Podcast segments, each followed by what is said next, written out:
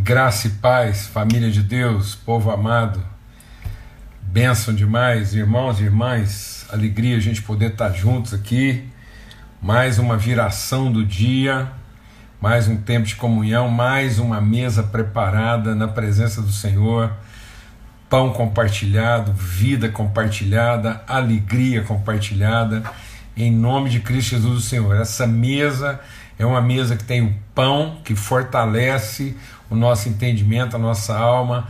É onde tem o vinho que alegra o nosso coração e tem o óleo que faz reluzir, que faz transmitir o nosso testemunho. Amém? Então nessa mesa nós temos amor, que é a nossa essência, é o nosso alimento, a graça, que é a nossa consciência, o nosso conhecimento, a maneira espontânea e voluntariosa com que a gente reparte da nossa essência e a comunhão, a consciência de todo, de família, de povo de Deus, de unidade, de corpo de Cristo. Então, um tempo assim da gente estar tá fortalecendo, abençoando, estimulando, encorajando, amém?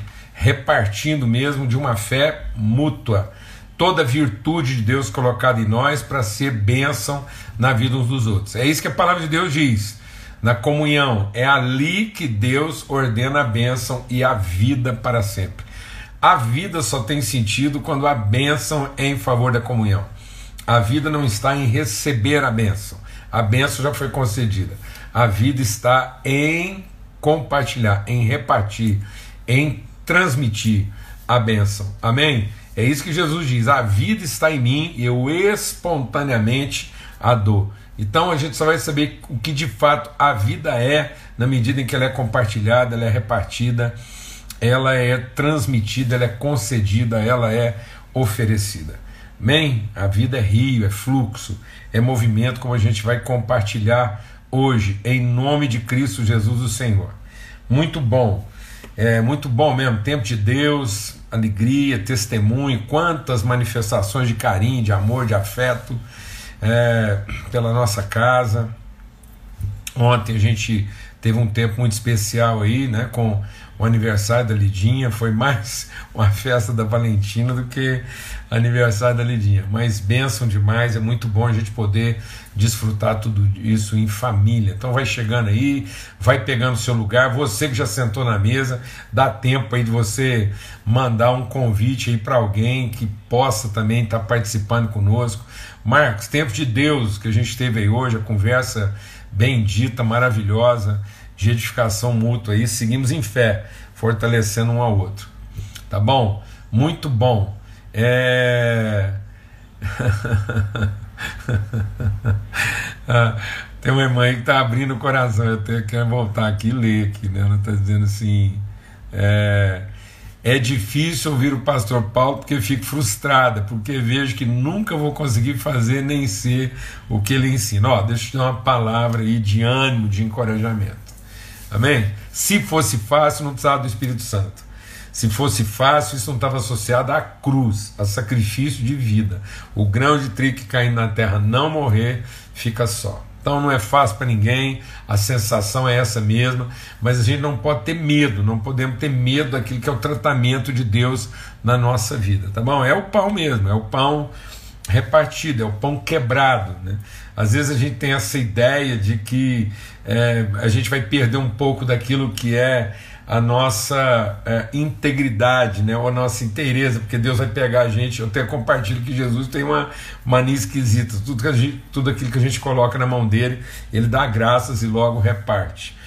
Mas é essencial a gente entender que a uva esmagada, né, a, a, azeitona esmagada, o trigo moído, isso é parte da essência.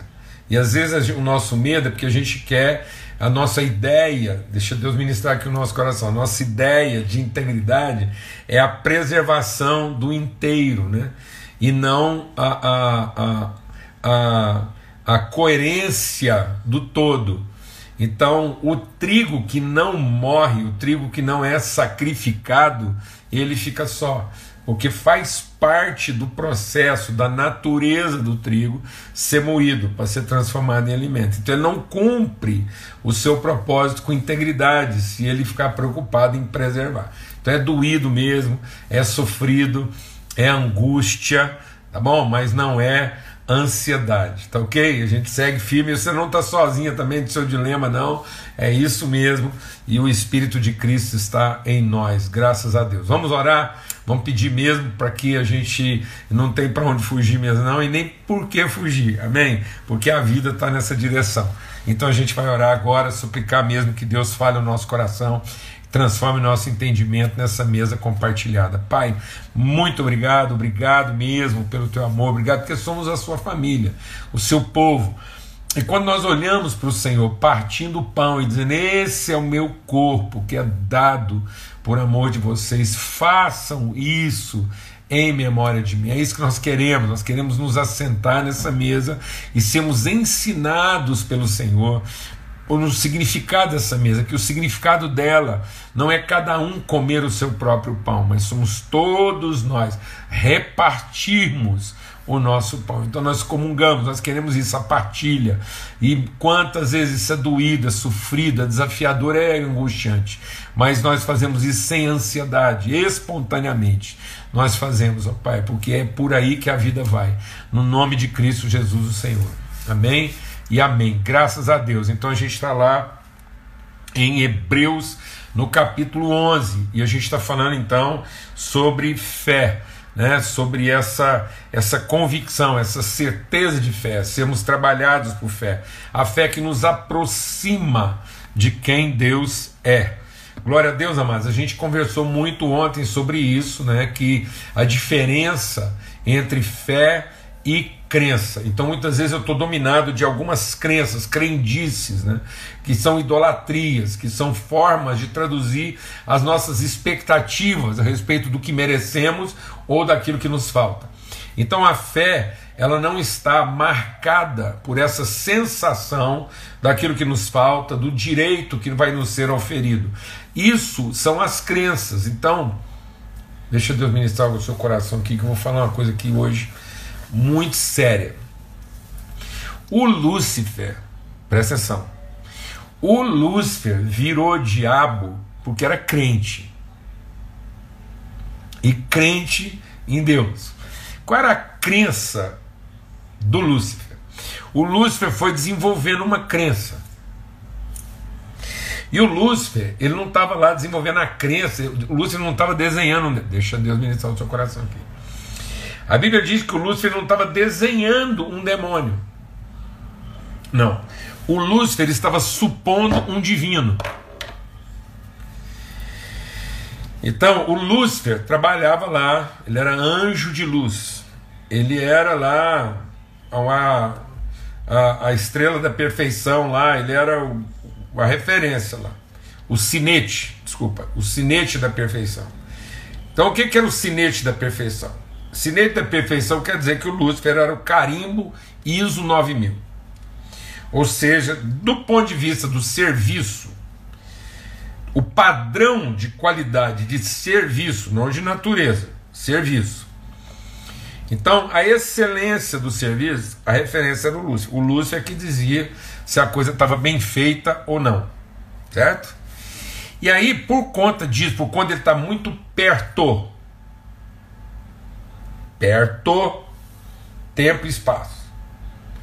Então ele tinha um convívio de proximidade espacial e temporal com Deus. Ele não é próximo de Deus. Aí, por conta dele estar sempre perto e estar tá ali na atividade, e ser um cara com muita atividade ali, e o Lúcifer era assim, meio hiperativo, agitado, pensava muito. E aí, a Bíblia diz o seguinte: que como ele era o sinete da perfeição, ele foi tudo isso até o dia. Até o dia que se achou comércio no coração dele. Então vou te falar uma coisa: o Lúcio começou a idealizar Deus. Ele começou a construir uma conclusão de Deus. E qual foi a conclusão que o Lúcifer foi chegando a partir daquilo que eram as elaborações dele, suas crenças. Então ele começou a desenvolver, ele começou a acreditar. Acredito. Ele começou a achar que por conta do serviço que ele fazia, ele estava acumulando um crédito com Deus. Então, acreditar pressupõe um crédito a receber, um reconhecimento merecido. Então, Lúcifer foi desenvolvendo o que? Uma crença. Uma crença em cima de quem? Do divino. De que se ele fizesse tudo do jeito que ele vinha fazendo, o divino ia remunerá-lo à altura. Esse é o pensamento de toda rebelião. Toda rebelião contra Deus está baseado numa crença, num acredito no divino. O filho mais velho.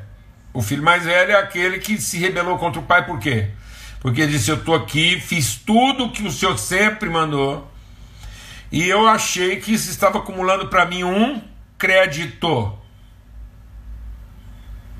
Então o filho mais velho estava magoado com o pai porque ele era um crente. De que o pai deveria remunerá-lo à altura. Ele não conhecia o coração do pai, mas ele foi elaborando. Então, todo mundo que passou por essa rebelião sofre essa situação. O Caim matou Abel por causa disso. O Caim matou Abel porque ele era um crente. Ele não era um devoto de Satã, não.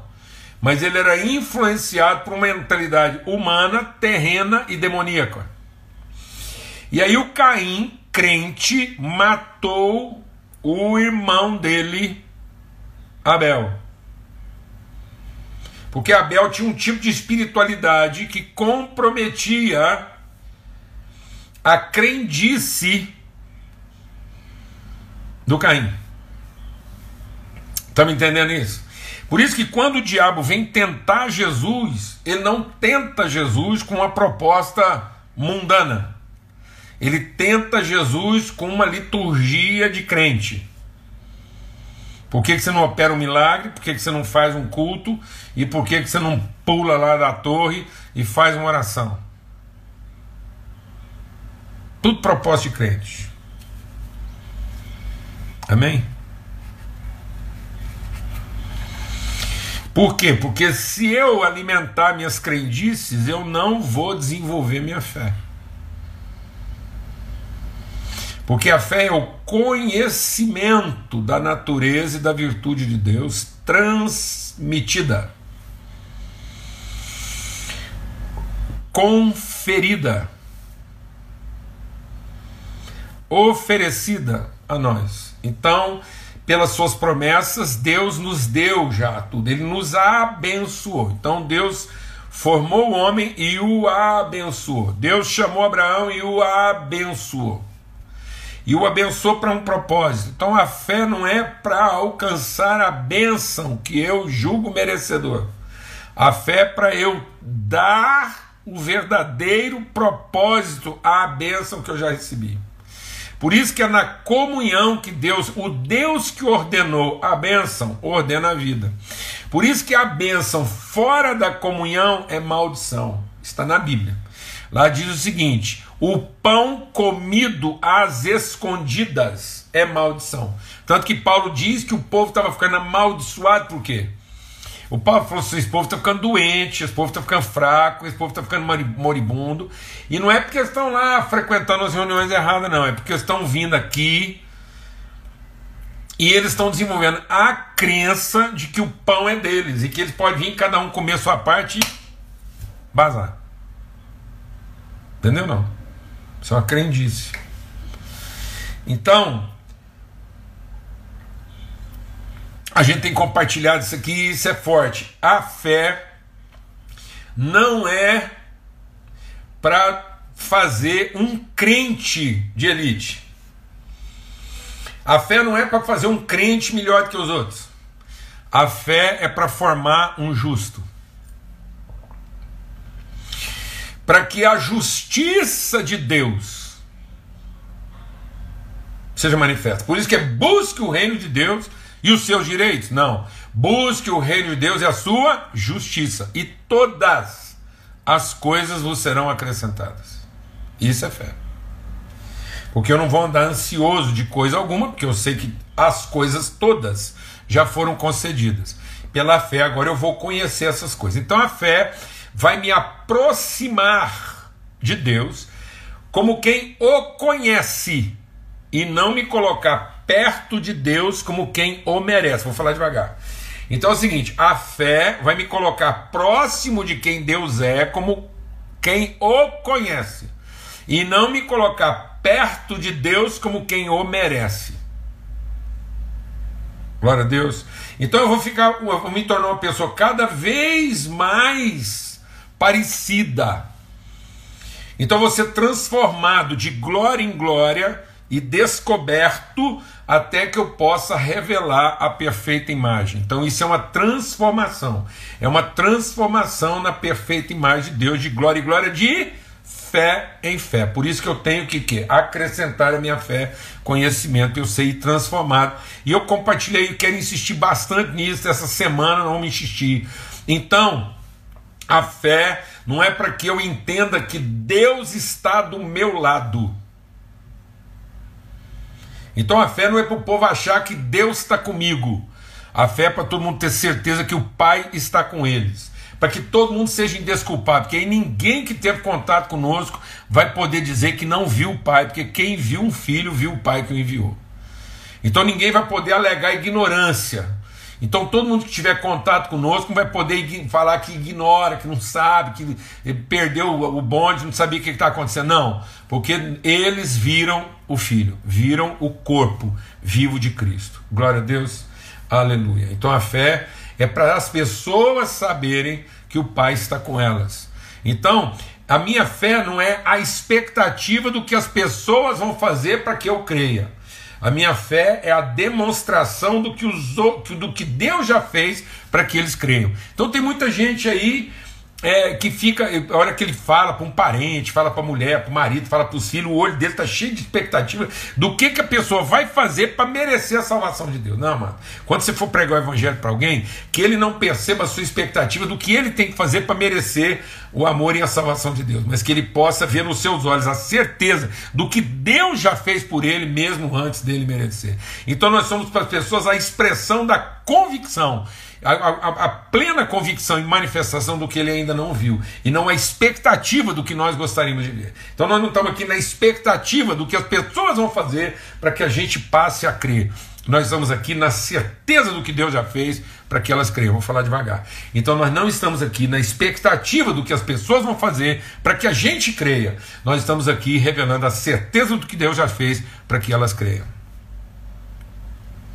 Então não compartilhe o evangelho para as pessoas que você ama na expectativa do que elas vão fazer para que você finalmente creia que elas são filhos de Deus, mas manifeste a elas a certeza do que Deus já fez para que elas creiam, de modo que a sua fé seja inspiração de fé na vida deles.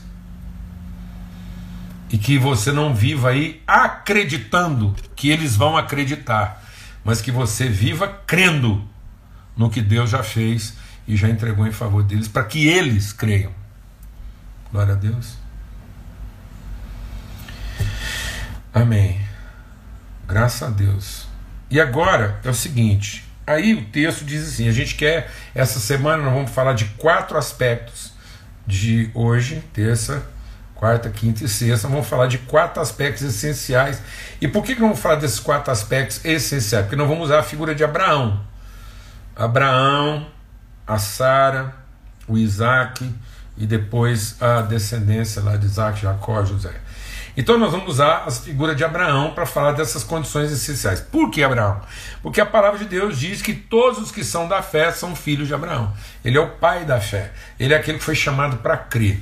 Então Deus chamou Abraão. E ele creu, e isso lhe foi imputado por justiça. Então, o Abraão, ele não, ele, por isso que a palavra de Deus diz que aquele que trabalha para merecer, no fim o que ele recebeu é dívida. Isso está lá em Romanos, era bom você ler lá o livro de Romanos. Então, é, principalmente nos primeiros capítulos, lá até Romanos 12, vai falar bastante sobre isso.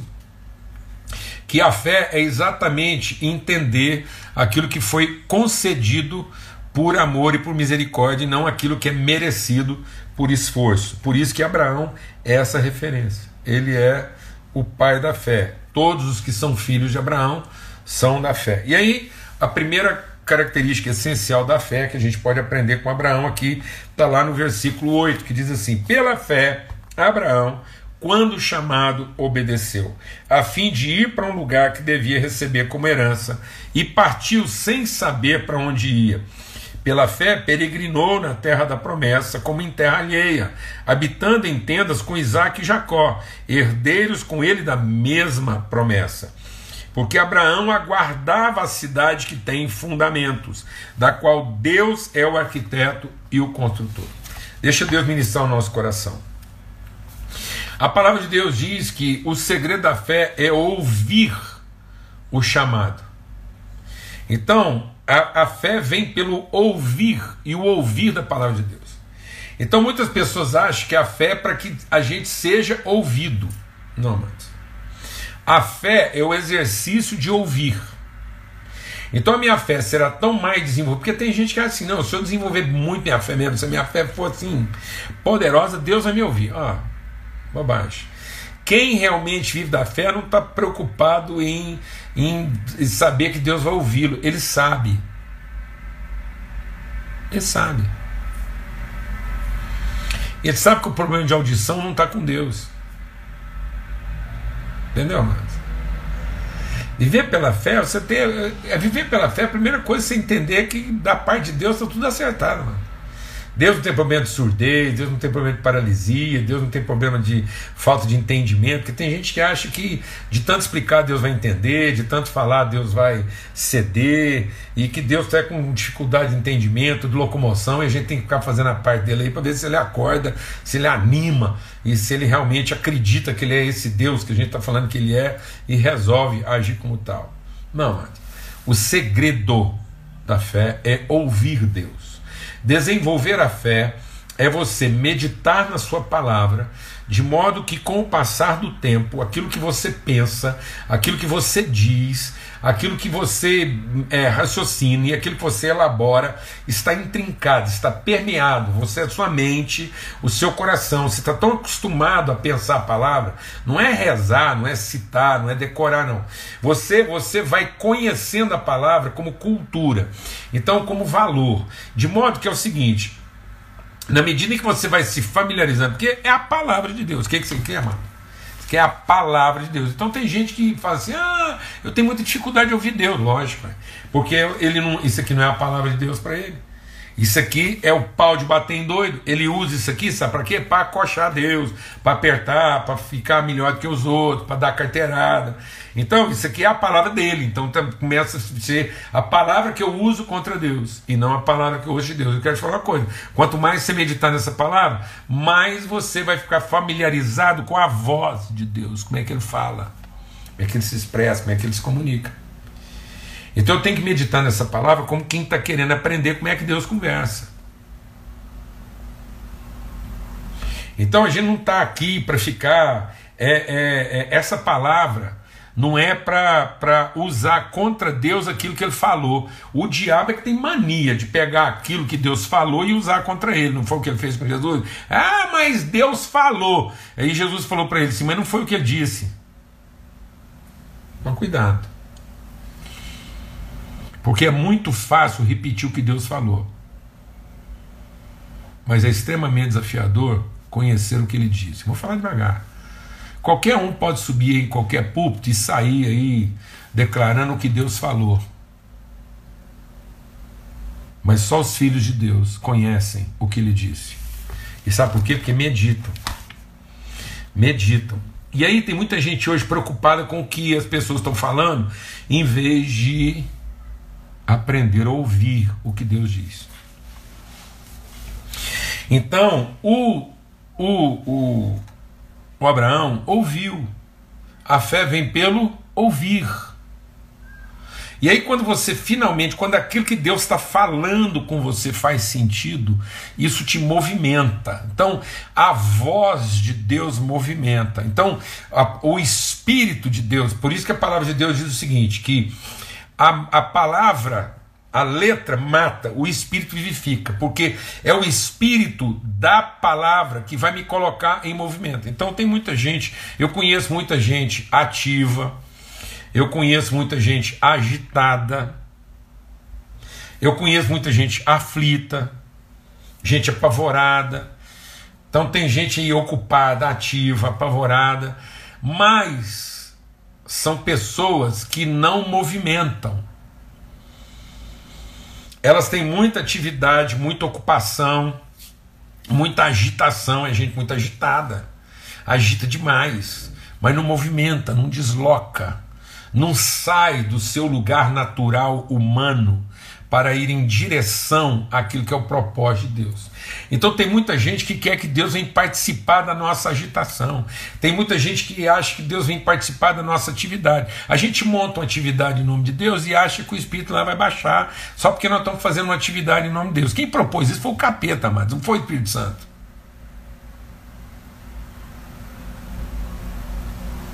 O Espírito Santo falou assim: faz uma atividade aí que Deus vai aparecer.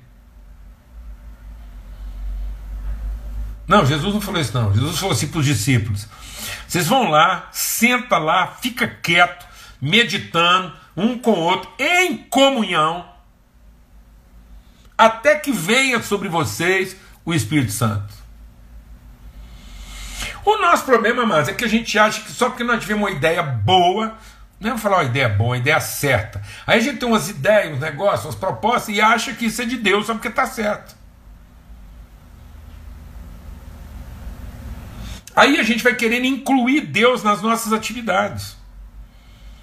A gente monta uns esquemas, monta uns negócios, aí a gente tem umas ideias para Deus, fala, não, você vai tá, tá, vai abafar. E aí depois a gente faz a conta e fica correndo atrás de Deus para ver se ele quita o negócio. E não foi assim, não, mano. Vou falar como é que funciona. O princípio da fé com Abraão é chamado, vocação, ouviu, discerniu, compreendeu, fez sentido, ele obedeceu. Então, toda vez que nós ouvimos, a gente se movimenta. Então também não tem essa de ouvir Deus ficar quietinho, não. A voz de Deus é para nos colocar em movimento. Por isso que a voz de Deus para Abraão qual foi? Sai. Sai daquilo que é o seu aparente, sai daquilo que você está acostumado, sai daquilo que você você elaborou, sai desse, dessa, desse, dessa caixa das suas expectativas, sai. Sai do que é carnal, sai do que é aparente, sai daquilo que são só atividades naturais humanas, porque eu quero te levar para uma dimensão de conhecimento, quero te levar para um lugar de revelação, para um nível de compreensão de conhecimento. É isso, e aí é movimento. Então nós precisamos entender que existe uma lei física. Eu já falei isso aqui, vou falar outras vezes e falar quantas vezes for preciso. É que trabalho é, é força vezes deslocamento. Então tem gente que tem muita atividade, muita agitação, muita ocupação, mas não desloca. Ele não está num caminho, ele não está numa trajetória. Ele não está em direção um destino. Ele está em direção a uma meta. Meta, mano, é meta. Meta pode ser aquilo que está perto de mim, aquilo que faz sentido para uma meta. Eu posso ser como meta aqui acabar às 6h35. Eu posso ter como meta aqui ter mais outra live amanhã. Isso pode ser uma meta. Mas isso não quer dizer que eu estou sendo deslocado. Isso não quer dizer que eu estou sendo movimentado. Isso não quer dizer que eu estou, que estou crescendo, que minha compreensão, meu conhecimento de Deus está entrando em outra dimensão. Não, você pode estabelecer uma meta que vai dizer o tanto que você é bom mesmo. Mas isso não te deslocou não te levou para o seu invisível. Então as virtudes de Deus estão em nós, são invisíveis. E a fé para quê? A fé é para tornar e tornando visível aquilo que ainda está invisível em nós, e é justamente aquilo que está invisível em nós que nos torna semelhantes ao Pai. Então é preciso haver esse movimento, senão não há realização do trabalho. Então, às vezes, você está tendo um esforço, uma atividade, e um, uma, uma agitação, mas não está realizando trabalho, porque não está havendo deslocamento, você não está evoluindo, você não está crescendo, o seu entendimento não está sendo transformado. E toda vez que a palavra de Deus vem, é para colocar em movimento. O Espírito veio e houve movimento. Houve movimento nos discípulos, entendimento, os olhos se abriram, a, a, o entendimento foi iluminado. É isso, porque o Espírito de Deus se move na superfície das águas. Então o Espírito de Deus é para colocar as águas em movimento. Então o que, o que é realizar trabalho? Então aqui ele está falando assim, e ele partiu, sem saber para onde ia. Mas o, o, lance do Abraão não era ficar lá perguntando para Deus onde é que queria terminar e como é que ia terminar, não. O lance do Abraão é que agora ele quer, ele quer estar no movimento de Deus. Por quê? Porque ele sabe, ele fala aqui, e ele peregrinou, então vou mandar com Deus o tempo que for preciso. Por quê? Porque eu sei que Deus constrói uma cidade com fundamentos. Então o lance de Deus não é essa pressa que a gente tem de alcançar uma meta, bater uma meta, chegar em resultado, não, amado. O, o, o, o, negócio com Deus é porque Ele quer cumprir um processo. Então nós temos que viver o processo de Deus na nossa vida. Viver os processos, entender os fundamentos, os princípios, as virtudes que antigamente estavam é, é, eram invisíveis, agora elas vão se tornando visíveis. Meus olhos vão ser iluminados. É isso que ele falou. Uma cidade que tem fundamentos, cujo Deus é o arquiteto e o construtor. Amado, quantas coisas nós arquitetamos e queremos que Deus seja um empreiteiro. Deixa Deus ministrar o seu coração. Deus não é um empreiteiro. Deus não é pago com orações. Deus não é pago com louvores. E Deus não é pago com ofertas em dinheiro para construir nossos sonhos. Deus não é empreiteiro de ninguém. E nem está numa empreitada Deus não está tentando provar alguma coisa e mostrar serviço. Deus não está interessado em mostrar serviço. Ele está ocupado em transmitir e revelar virtude. Por isso que Deus não é um empreiteiro aí que fica mostrando resultado e construindo cidade de qualquer jeito para que depois tudo não ter sustentação. Então os processos de Deus têm sustentabilidade. E sabe por que, que eles têm sustentabilidade? Porque eles são segundo uma palavra transmitida, uma palavra comunicada. Há uma voz. Disse Deus. Então não adianta alguém vir falar para você, Deus falou. Deus fala, tá bom. Qualquer um pode dizer que Deus falou. Até o diabo diz, é capaz de repetir o que Deus falou, mas só uma pessoa guiada pelo Espírito Santo de Deus e que está em movimento com Ele sabe exatamente o que foi que Deus disse. E é aí que está a nossa fé. Porque é aí que está nosso fundamento. E haja o que houver, nós não seremos abalados. Porque nós sabemos que Ele é o arquiteto e o construtor.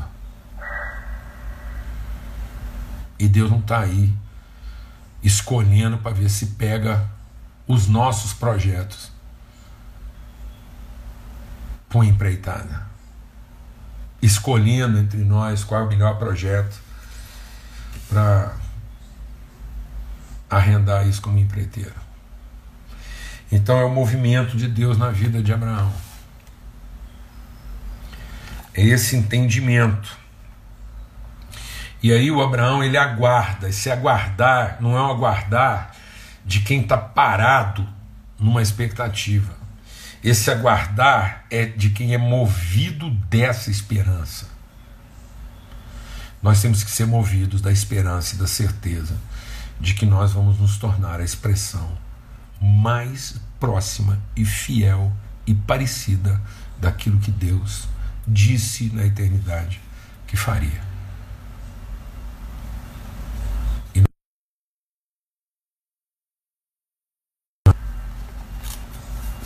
Glória a Deus, amados. Vamos ter uma palavra de oração. Amanhã a gente continua, se Deus quiser, às 18 horas na nossa viração do dia. Vamos até sexta-feira nesse horário aí. Eu estou particularmente assim, muito empenhado e, e, creio que vai ser mesmo um tempo, está sendo um tempo de Deus para nossa vida, de crescimento, de transformação. E vamos lá, em fé, de fé em fé, de glória em glória. Pai, muito obrigado pelo teu amor, obrigado pela tua bondade, obrigado porque o Senhor é o nosso Deus e o nosso Pai. Essa é a nossa fé. E nós queremos, nós queremos ser guiados, movidos, movimentados pelo Senhor, na direção daquilo que o Senhor arquitetou e o que o Senhor está construindo. Esse edifício vivo, fundamentado sobre a rocha. Nós não queremos uma cidade exuberante, impressionante. Nós queremos a cidade que tem fundamentos, que é sustentável, que não se abala e que permanece para sempre. Nós queremos, ó Deus, trabalhar naquilo que é o permanente, o eterno. Em nome de Cristo Jesus, Senhor, pelo sangue do Cordeiro, ó Pai. Amém e amém. Que o amor de Deus, o Pai, a graça bendita do seu Filho e a comunhão do Espírito Santo de Deus seja sobre você, sobre todos, hoje e sempre, em todo lugar. Tá bom? Até amanhã, se Deus quiser. Fique em paz.